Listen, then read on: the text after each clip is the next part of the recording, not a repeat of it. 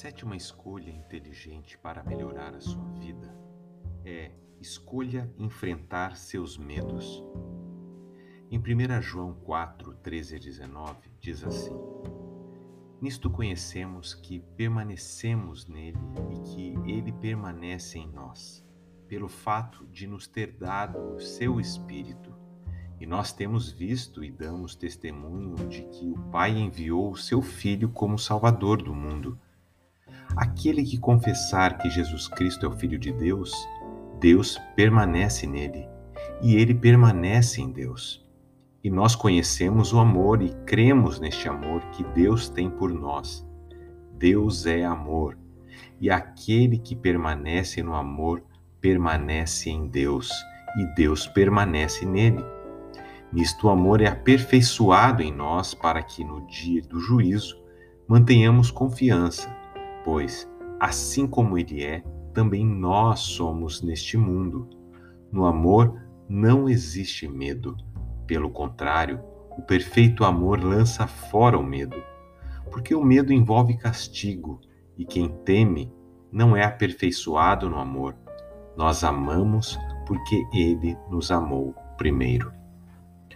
O medo não é algo que algumas pessoas têm e outras não.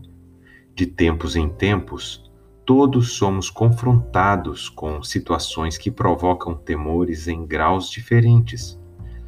O medo faz com que recuemos, minando o nosso potencial de viver em plenitude. Somente o profundo amor de Deus pode libertá-lo do medo. Por quê? Porque a maioria dos nossos medos tem início em áreas marcadas pelo desamor. Sim, o amor de Deus é o antídoto para o medo. Lembre-se de que Jesus pagou com o seu sangue o preço para ter você na presença dele por toda a eternidade. Como se sentir rejeitado diante dessa verdade? Não importa a circunstância, a situação ou sentimento. Não importam as memórias do passado, as mentiras que sua imaginação lhe contou, a realidade é que Deus pode libertá-lo dos seus medos por meio de sua presença e seu poder revelados por seu amor. Para vencer os temores, precisamos desenvolver o máximo de intimidade com o Pai. Quando isso ocorre, ele nos diz: Quero que você saiba que nunca o deixarei, jamais o abandonarei. É a segurança de saber que Deus está com você que acabará com um senso de abandono e isolamento que a leva a sentir medo.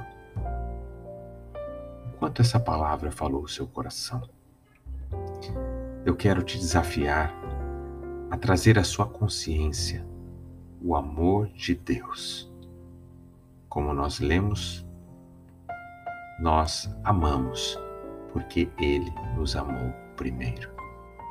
Ore comigo. Deus, obrigado pelo teu amor. Obrigado porque o teu amor redentor chegou até meu coração e a minha consciência. Agora, Deus, ajuda-me a aprofundar a minha consciência, os meus pensamentos, as minhas atitudes neste amor.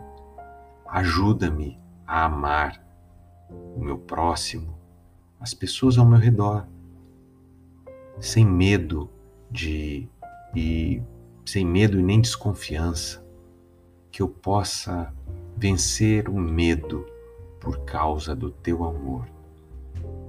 É a minha oração, em nome de Jesus. Amém.